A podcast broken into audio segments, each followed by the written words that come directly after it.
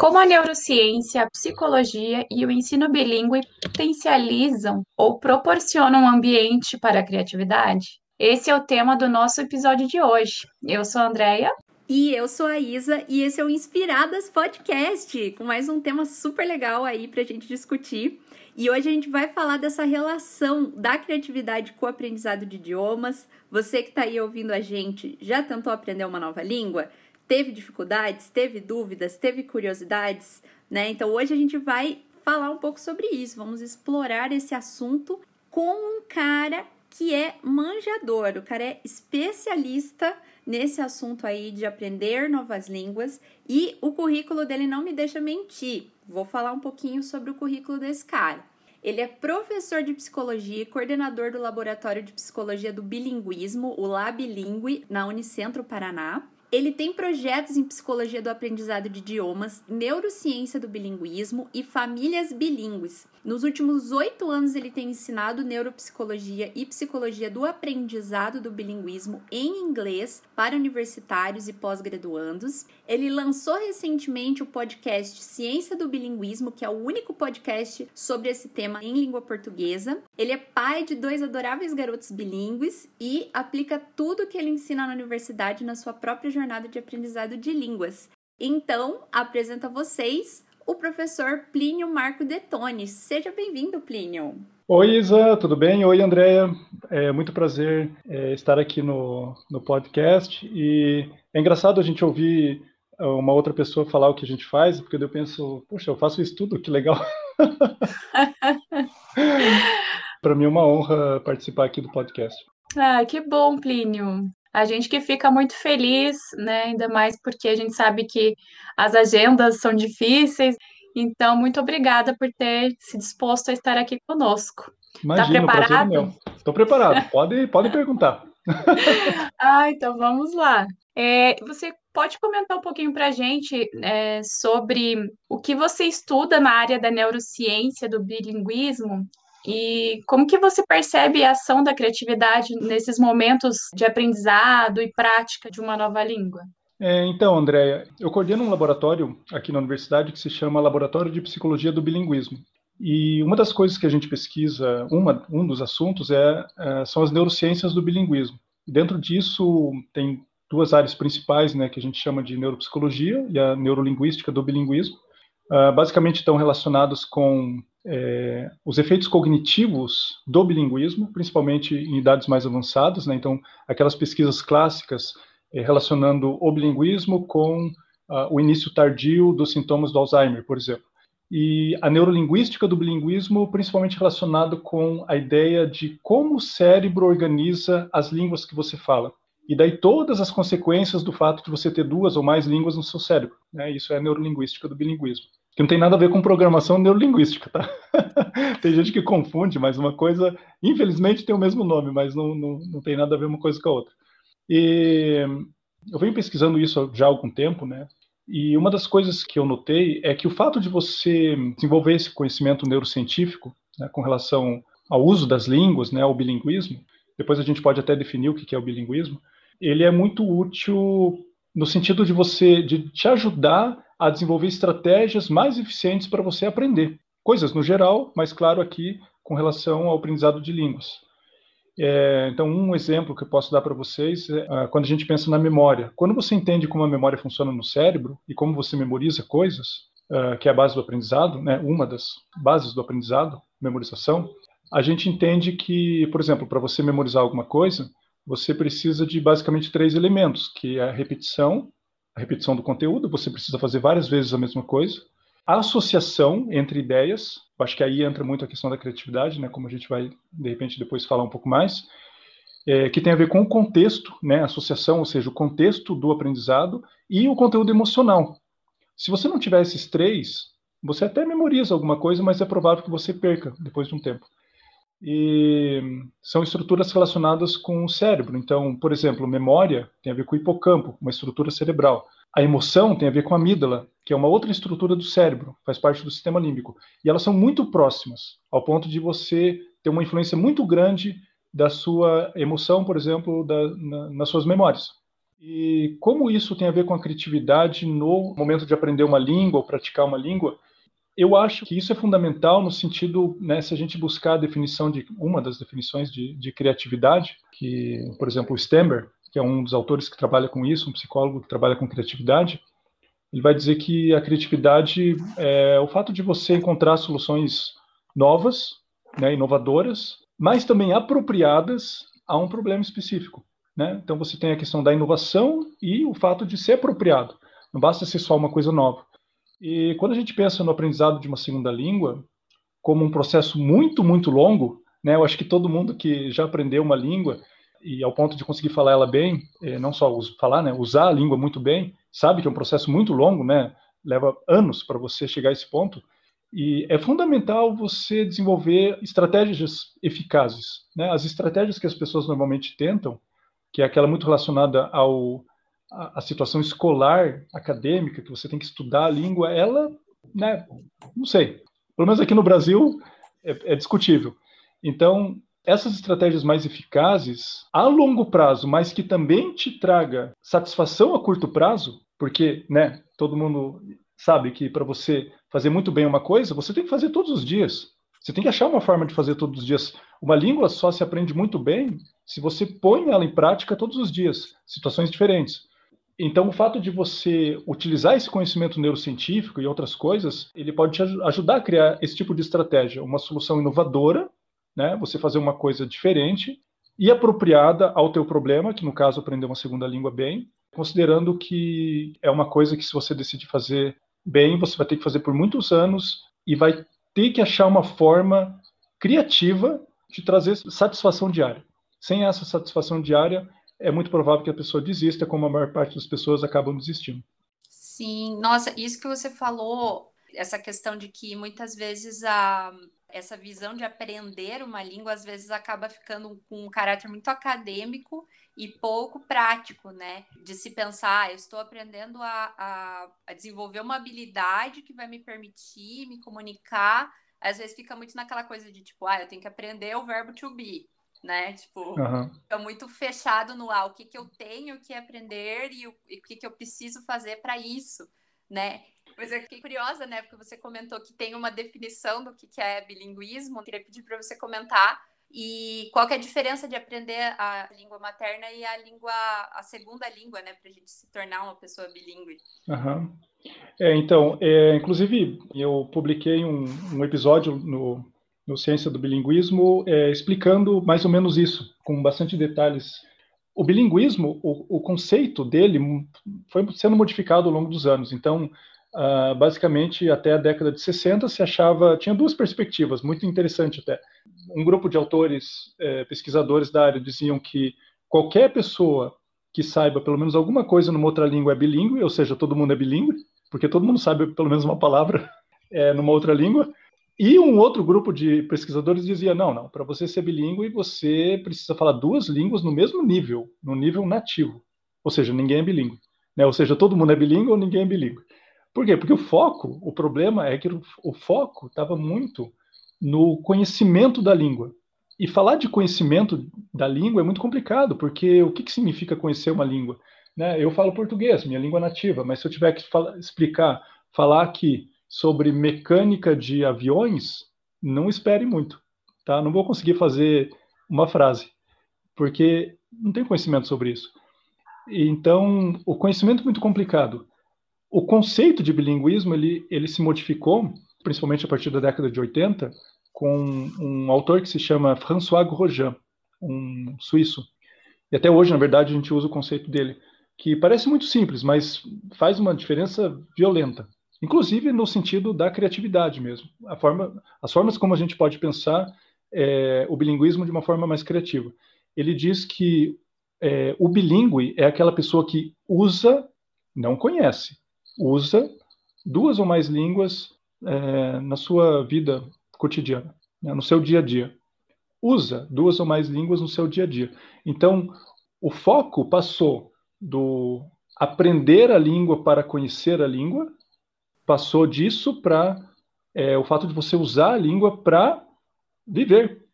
Uhum. Quando você aprende uma língua, você basicamente começa a viver em uma outra língua. Né? Tem um ditado, um, um ditado tcheco, um provérbio tcheco, que diz que é, você vive uma nova vida para cada nova língua que você fala.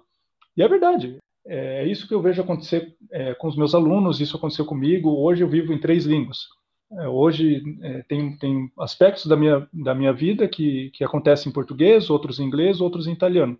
Todo dia, todo dia eu faço coisas diferentes nessas três línguas, com pessoas diferentes, enfim. Resolvo problemas diferentes, né? E assim por diante. E tudo associado, família, trabalho, lazer, tudo misturado. Então, é, basicamente, esse é o conceito de, de bilinguismo que a gente usa hoje em dia. Eu acho que tinha uma outra parte da pergunta, agora eu não me lembro. A outra era que eu queria saber é, se é muito diferente a gente aprender uma nova Ah, língua. sim. Lembrei agora.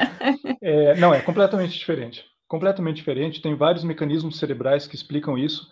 Então, por exemplo, uma criança, ela nem aprende a língua. A gente nem, nem diz que uma criança aprende a primeira língua. Ela adquire a primeira língua.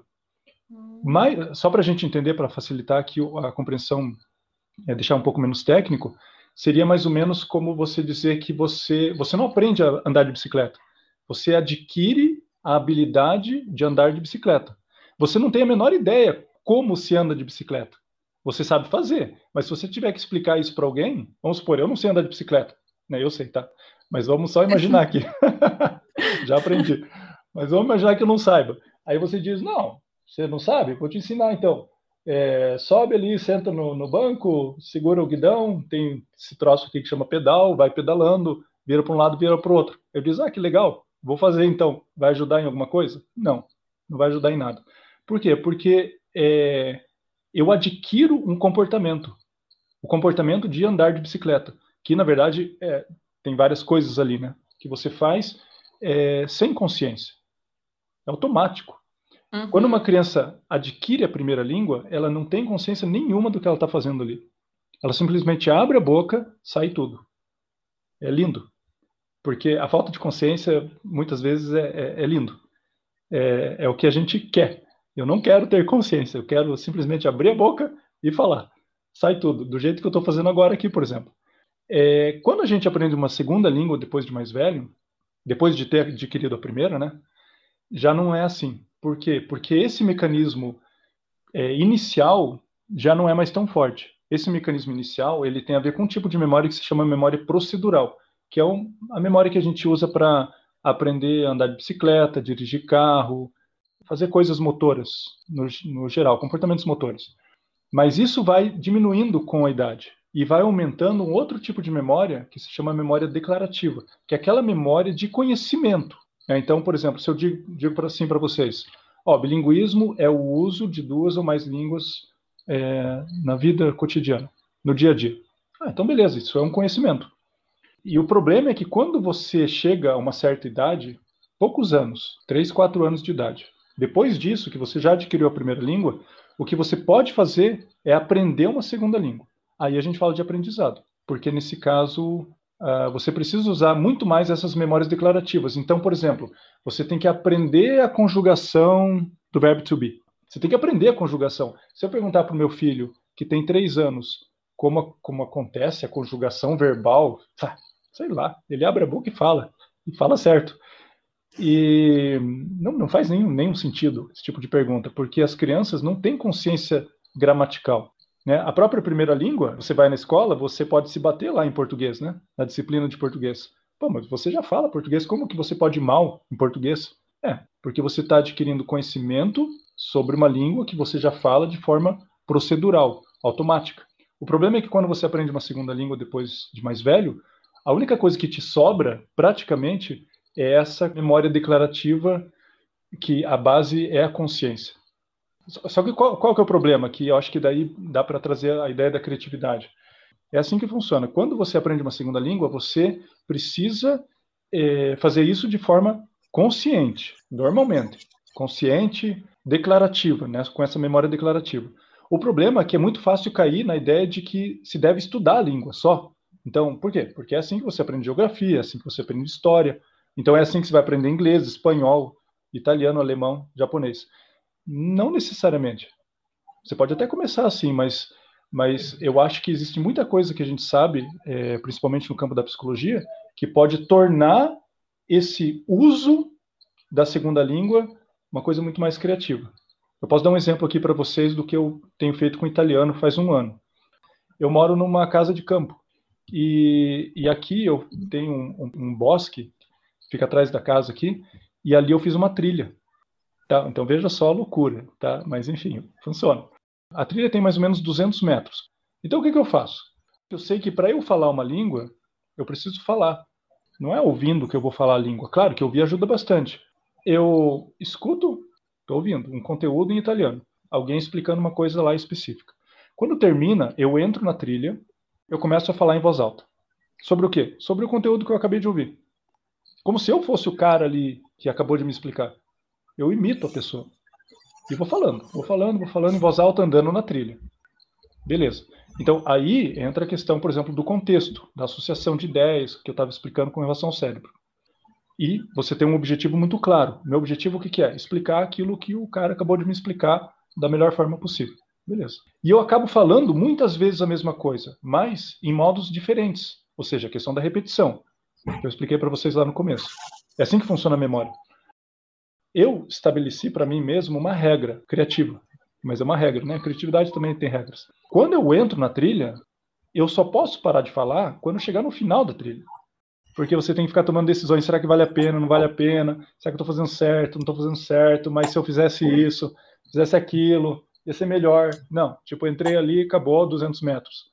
Estou dizendo que isso vai servir para todo mundo, mas eu analisando a forma como eu funciono, foi assim que me fez, em um ano, conseguir trabalhar em italiano. Simplesmente usando estratégias com base num conhecimento da psicologia, conhecimento neurocientífico e tentando aplicar de uma forma mais criativa.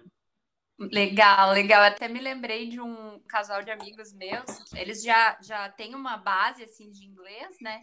Mas eles queriam praticar e tal, e agora eles estão fazendo RPG em inglês. Ah, que joia!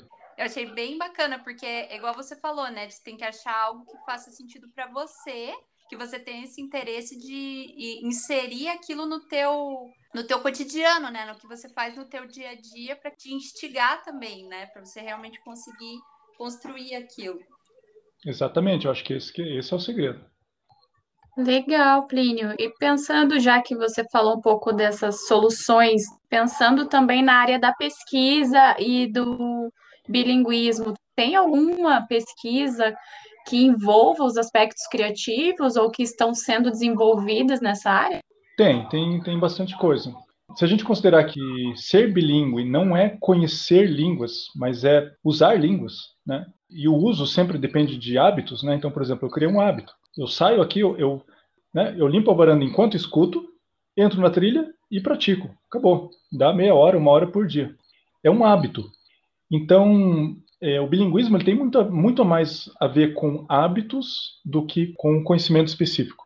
Eu acho que a gente pode falar um pouco sobre as pesquisas que lidam com isso, relacionadas à, à criação de hábitos e a motivação e, e, como, como que você pode utilizar essas pesquisas para aplicar, enfim, né, é, no seu dia a dia, criar hábitos relacionados ao, ao aprendizado de línguas, que eu não diria nem aprendizado de línguas, né, relacionados ao uso das línguas que você sabe.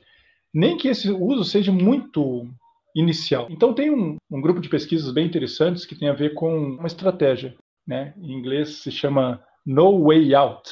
No way out, tipo não tem escapatória, não tem saída, porque quando você começa uma língua ou quando você começa a praticar a língua, você sempre pode escapar, você sempre pode desistir. E esse é o problema. Né? Se você conseguir criar uma estratégia que você não tem como desistir, ou se você desistir, vai te causar um problemaço. Bom, é a estratégia. Grude nela porque ela vai funcionar. Então, com base nisso, tem pesquisas, por exemplo, mostrando que é até é engraçado o que eu vou dizer para vocês, mas funciona bem. Uh, por exemplo, existem algumas estratégias para você fazer anticaridade. Anticaridade é o seguinte: bom, me diga lá a empresa que você mais odeia. A instituição, a empresa. Vamos supor, eu não gosto de verdade do. E, então tá, então o que, que eu vou fazer? Eu vou estabelecer um, uma, uma rotina para a minha prática de língua. Meia hora por dia. toda vez que eu não fizer, eu tenho que doar 50 reais para o Nossa, não. Ah, eu, eu vou fazer. eu garanto que eu vou fazer. Nem que seja para não doar os 50, eu faço. Ai, Isso se chama anticaridade. Se pega no bolso da gente, daí dói, né? Principalmente para quem não merece, né? Então, isso é um tipo de estratégia baseado em pesquisa. Na verdade, esse tipo de pesquisa foi feito com várias é, situações diferentes, que funciona muito bem para o aprendizado de línguas também. Um outro grupo de pesquisa muito interessante tem a ver com a forma como você pensa o seu eu futuro. O que é o seu eu futuro? Tipo, em inglês eles chamam de future self. Né? A forma como você se vê no futuro. E é claro, quando você está aprendendo uma língua, é claro que você pretende, num futuro distante, ser fluente na língua, conseguir viver nela, conseguir falá-la bem, aprender outras coisas nessa língua, ter mais oportunidades, ter mais relacionamentos, né? enfim, usar ela de verdade, né? Como você usa a sua primeira língua, usar a segunda. Mas é claro que isso está muito longe. E toda vez que você precisa praticar a língua, estudar a língua, praticar a língua, seja lá o que for, mas que você precisa fazer alguma coisa agora, existe um conflito interno dentro do seu cérebro. Entre o quê? Um conflito entre o seu eu presente, your present self, seu eu presente, e o seu eu futuro, future self. Como assim? Porque, na verdade, quando você. Não é que você quer só uma coisa, você quer duas coisas. Você quer ser fluente no futuro, mas você também quer tirar uma soneca agora, não é? Sim, quero muito tirar uma soneca. Tirar um cochilo, né? Dar uma descansada. Ainda mais nesse frio, né? Vamos tirar um cochilo. Ainda mais no frio. É claro que você quer, tipo, duas coisas. Sempre, a gente sempre quer duas coisas. Porque se a gente não quisesse duas coisas ao mesmo tempo, não teria problema. Né? A gente faria tudo o que a gente quer fazer, porque, enfim, é só o futuro, o futuro, mas não, tem o presente. Ou seja, é, é uma luta constante entre essa recompensa futura, ser fluente em inglês, e uma gratificação imediata, tirar um cochilo. É, se você pensar, por exemplo, é, como as pessoas é, praticam listening, né? ouvir alguma coisa. Então ela pega, coloca ali, por exemplo, um, um episódio do uh, The Big Bang Theory, é, ou qualquer outra coisa. Assiste um filme lá, um seriado, tá, beleza. Mas o que, que ela faz? Ela coloca em inglês, ela coloca a legenda em português. Não adianta nada. Porque, claro, você vai ficar lendo ali. Esqueça, você não está nem prestando atenção no que as pessoas estão dizendo. Seria muito mais interessante, por exemplo, colocar a legenda em inglês. Mas aí é difícil, né? Para quem está começando, por exemplo. Então, esse tipo de pesquisa mostra o seguinte: toda vez que você fraqueja, vamos usar essa palavra, você fraqueja no sentido de, pô, eu queria muito ser capaz de entender o Friends, né? O seriado em, em inglês. Mas eu sei que se eu colocar a legenda em português não vai me ajudar muito. Então, toda vez que você fraqueja, você tem que tomar uma decisão. Que decisão? Decisão entre a recompensa futura ou essa gratificação imediata. Claro que se você colocar a legenda em português, você vai entender tudo. E é bom entender tudo. Você vai entender tudo, você vai dar risada, não vai perder as piadas, vai conseguir falar com seus amigos sobre o episódio, né? Tudo isso. Põe a legenda em português. Mas é claro que se você fizer isso, a tua recompensa futura já era. Ou seja, conseguir entender mais inglês. Já era. Então, tem uma pesquisa muito interessante que mostra o seguinte: toda vez que você tem que tomar esse tipo de decisão e você não sabe muito bem o que fazer, você tem que se perguntar da seguinte forma. Veja só. Você tem que se perguntar o que é que você vai fazer colocando a recompensa futura primeiro. Como que funciona isso? Assim, Ó, vou colocar a recompensa futura primeiro. Será que vale a pena eu desistir da minha fluência em inglês por causa de umas legendas em português? Será que vale a pena? Uhum. Coloquei a recompensa futura primeiro. O que, que normalmente as pessoas fazem? Ah, será que vale a pena eu desistir das, da legenda em português e do fato de, de conseguir entender bem o episódio agora por causa do meu inglês lá na frente, que eu nem sei se vou conseguir chegar mesmo. Ou seja, acabei de colocar a gratificação imediata, né, legenda em português primeiro.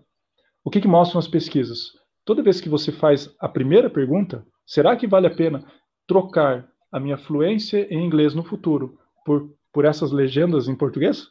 As pessoas tendem a escolher a, a recompensa futura. Toda vez que você se pergunta ao contrário, né, será que vale a pena mesmo eu deixar de entender o episódio, vou perder um monte de coisa por causa desse inglês que eu nem sei se vou conseguir chegar lá? As pessoas tendem a escolher a gratificação imediata. Então é a forma como se pergunta. Que legal e isso. Tem um monte de pesquisa com isso, vale para línguas, vale para qualquer outra coisa, e é uma forma também de você utilizar a criatividade, né? Criatividade baseada em pesquisa nesse caso. Muito legal. Nossa, incrível. Que aula, hein? Esse tema é muito bacana. Muito, muito legal. E, Plínio, outra coisa que a gente gosta bastante de comentar aqui no podcast é sobre questões de bloqueio criativo, né? Como que a gente pode evitar ou contornar ele, né? Algumas coisas que você comentou aí dessas, dessas pesquisas ajudam muito a incentivar as pessoas a, a adquirir esse idioma e tudo mais, mas como que esses bloqueios é, se manifestam na hora de você aprender uma nova língua e como que eles podem ser vencidos também? Eu acho que a principal questão é o seguinte: as pessoas, elas, né, como, como o aprendizado de línguas é uma coisa muito escolar, é muito relacionada ao fato de você cometer um erro e ser corrigido o tempo inteiro, né, como acontece em qualquer outra disciplina. É, o fato de você ter que falar, né, o cara fica ali no verbo to be, quantos anos aquele verbo to be, e daí ainda erra, e daí o professor corrige, ele erra, o professor corrige, e daí, meu Deus, não consigo ir para frente. Então, eu acho que boa parte dos, desses bloqueios criativos, né, os bloqueios, inclusive, na, na, no próprio aprendizado da língua, acontece por essa sensação de que você não está aprendendo, por esses platôs que são naturais no aprendizado. E a pessoa acaba dizendo: não, mas eu não, isso não é para mim. Aprender línguas não é para mim. Não existe isso. Tem um monte de pesquisa que diz que aprender língua não é para ninguém. Não existe esse negócio de não, tem gente que tem mais um dom nato para aprender, outros menos. É tudo uma questão de estratégia. Então, eu acho que uma das, uma das coisas é isso. Uma outra coisa que acontece é que as pessoas elas focam muito num objetivo de longuíssimo prazo. E isso é, é complicado, porque, claro, quando você vai aprender, por exemplo, inglês, estou falando de inglês porque é a língua que a maior parte das pessoas querem aprender, mas é claro, qualquer língua. Você acaba se comparando com o falante nativo da língua. Isso é muita sacanagem. É muita sacanagem, porque é claro que você nunca vai falar como aquela pessoa. E nem é o objetivo.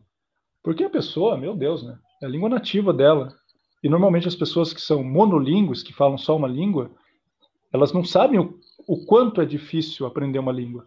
Então, né, a pessoa vai falar com um nativo, daí o cara corrige ele, tal, tira um sarro. Mas essa pessoa muito provavelmente é monolíngue, só fala inglês, né? É o que acontece, por exemplo, quase sempre. Não sabe como é aprender uma língua, não tem a menor ideia. Então, eu diria o seguinte: é essa essa coisa de focar num objetivo de muito longo prazo, quase inalcançável, que vai, vai levar anos se você chegar lá.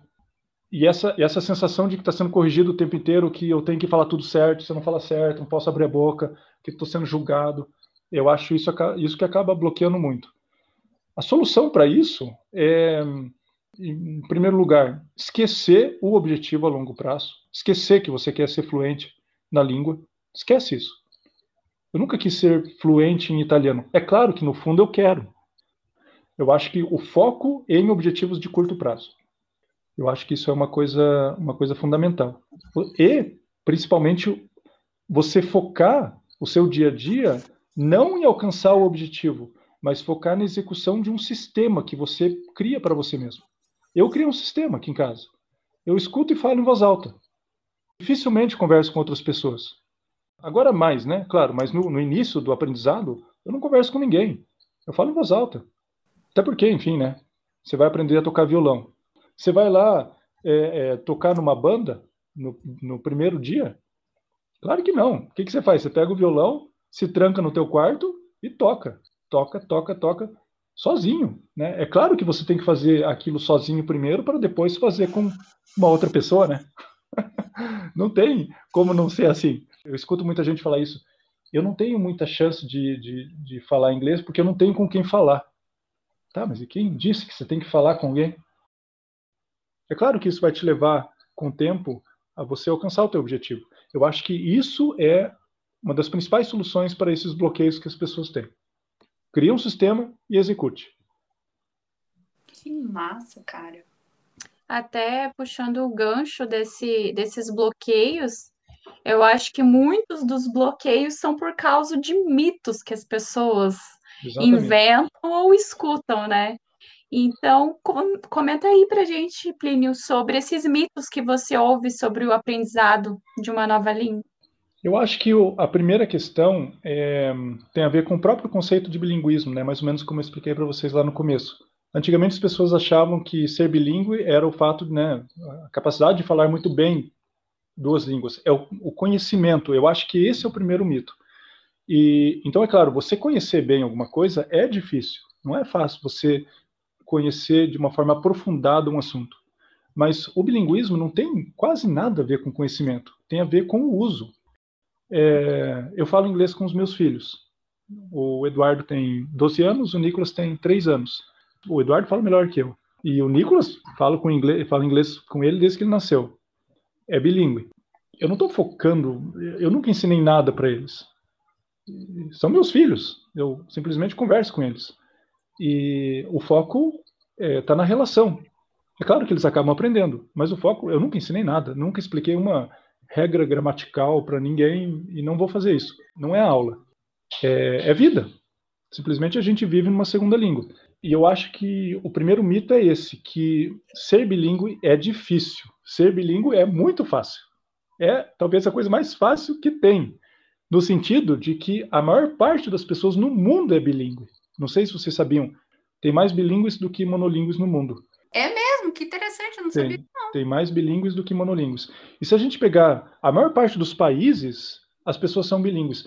É claro, porque normalmente a gente pensa bilíngue, parece uma coisa meio chique, daí você pensa na Europa. Não, a maior parte dos bilíngues estão na África, estão na Ásia, estão aqui na América do Sul, por exemplo, se você for. Uh, o Paraguai é um país completamente bilíngue, quase todas as pessoas falam Guarani e espanhol. Mesmo pessoas que não têm instrução, o bilinguismo não tem nada a ver com instrução. É um, é um fato absolutamente comum, normal, não tem nada de elitista. Basta você colocar em prática o que você sabe, nem que você saiba muito pouco. Acha alguma coisa para você fazer na língua. Eu acho que esse é o primeiro mito. É, talvez um outro tenha a ver com, com o fato de você. As pessoas têm muito medo de errar. Mas elas não entendem que não é assim que funciona. Não é quando você faz uma coisa, não existem duas possibilidades: acertar ou errar. Não, quando você vai fazer alguma coisa, só tem uma possibilidade: errar. Você vai errar. Se você começou a fazer alguma coisa agora, é claro que você vai errar. Não tem como acertar, é impossível. Se fosse assim, ninguém andaria, né? Porque se você olhar uma criança aprendendo a andar, ela só cai. ela começa, cai, levanta, cai, levanta, cai. Quando você vai aprender de bicicleta, você cai, cai, cai. É isso. Só tem uma possibilidade: cair, errar. Mas você faz isso tanto que você vai errando menos. É, isso é, é claro, é claro.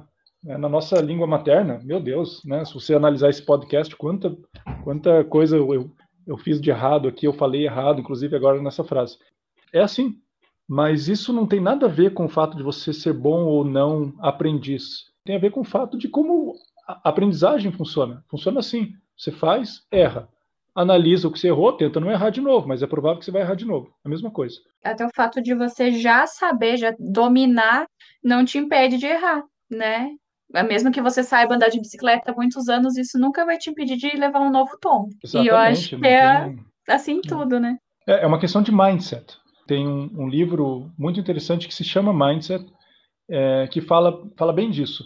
Como as pessoas elas encaram o fracasso e muda completamente. Porque assim, toda vez que eu mando um áudio em italiano, eu, eu já sei antes de mandar que eu vou falar muita besteira ali. No sentido, não do conteúdo, às vezes do conteúdo também, mas da língua. Eu já sei disso. Eu faço igual. E não estou nem um pouco preocupado, porque eu, eu sei que não tem outro jeito. Então, eu, eu, na verdade, eu nem considero erro. Né? Eu simplesmente é o que eu sou capaz de fazer agora. Quer isso? Então, beleza. Não quer, bom, então paciência, né? Vou ver se alguma outra pessoa queira. É, é o que eu consigo fazer agora. E, e vou fazer, enfim. Eu, eu acho que é, é uma questão, inclusive, estoica. É, o estoicismo grego, é, eles tinham práticas filosóficas. Né? O estoicismo grego não, não tinha muito a ver com teoria, né? enfim eles faziam os discípulos, né, pegar um peixe morto e arrastar na praça pública. Para quê? para que as pessoas tirassem sarro deles. Porque se todo mundo começar a tirar sarro de você, muito, chega uma altura que você se acostuma. E quando você se acostuma, você é livre, porque daí você pode fazer o que você quiser. Porque você não liga mais para o julgamento do outro. E, claro que a gente não precisa fazer isso hoje, mas basta talvez a consciência de que não tem como você não errar. Eu acho que isso é um mito gigantesco. Por exemplo, eu escuto muito, muito. Eu não estou pronto para usar a língua. Por quê? Porque eu ainda tenho que aprender muito. Quando eu aprender bastante, aí eu vou começar a usar. Não vai acontecer nunca. Não, não é assim. O uso não vem depois do aprendizado. É o aprendizado que é consequência do uso diário. Eu acho que isso é fundamental. Sim, nossa, que massa isso. E, essa última fala eu acho que se aplica a, a muita coisa, né? Não só a língua, e Sim. é muito essa história que a gente precisa lutar contra essa ideia de que ai, tem que ficar lindo, maravilhoso na primeira vez que eu faço, senão não presta, né? Não, não funciona, não, nem vou tentar, né? Isso é muito interessante, muito, muito, muito, muito legal. Mas, Plínio, vamos então para o nosso fechamento aqui, né? E agora eu vou te perguntar. Então, para você, a criatividade e o bilinguismo eu diria que a criatividade e o bilinguismo ele te possibilita viver mais de uma vida. Essa é, é a minha experiência, a experiência de várias pessoas que eu, que eu vi crescendo na universidade, e eu vejo que eles passam a, a usar a língua de, de tal forma que é como se a pessoa estivesse vivendo duas vidas. E isso é muito verdade. Se você considerar esse tipo de perspectiva, não a perspectiva de que você é um estudante de língua, de línguas, mas você é um usuário daquela língua que você usa ela na sua vida cotidiana para resolver problemas diários, para viver. Né? O bilinguismo, se você usar é, de uma forma criativa, principalmente, te possibilita viver mais de uma vida. Que maravilhoso! Nossa, gente. Então, esse foi o podcast Inspirados com o professor Plínio. Então, sigam lá as nossas redes sociais, onde a gente tem mais conteúdo, tá? Instagram, blog. É, a gente continua postando os episódios a cada 15 dias e fiquem acompanhando que a gente sempre tem novos insights, novos conteúdos e estamos aí sempre a serviço da criatividade. Muito bem, muito obrigada, Plínio, pela sua participação. Prazer ter você aqui com a gente. Obrigado, Isa. Obrigado, Andréia. É, gostaria novamente de agradecer o convite, dizer que fiquei muito feliz pelo convite, conversar aqui com vocês e fico muito à disposição se alguém quiser entrar em contato. A gente tem o Instagram do laboratório, vocês podem entrar em contato comigo por lá, uh, ou no Telegram também, Plínio Tone, ou Ciência do Bilinguismo, ou Plínio Tone, vocês podem entrar em contato comigo por lá também. Estou à disposição.